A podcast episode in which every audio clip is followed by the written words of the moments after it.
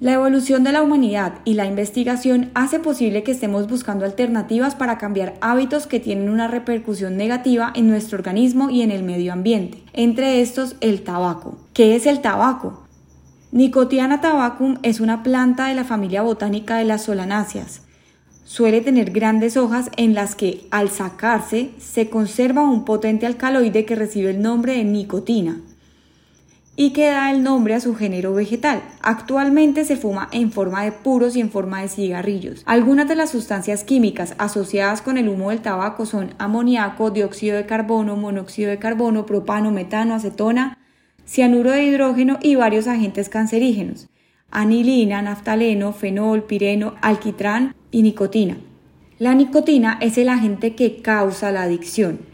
Llega al cerebro en 7 segundos a estimular el sistema nervioso central donde tiene duración de 2 horas. A medida que su concentración sanguínea disminuye, el fumador comienza a experimentar deseos de fumar.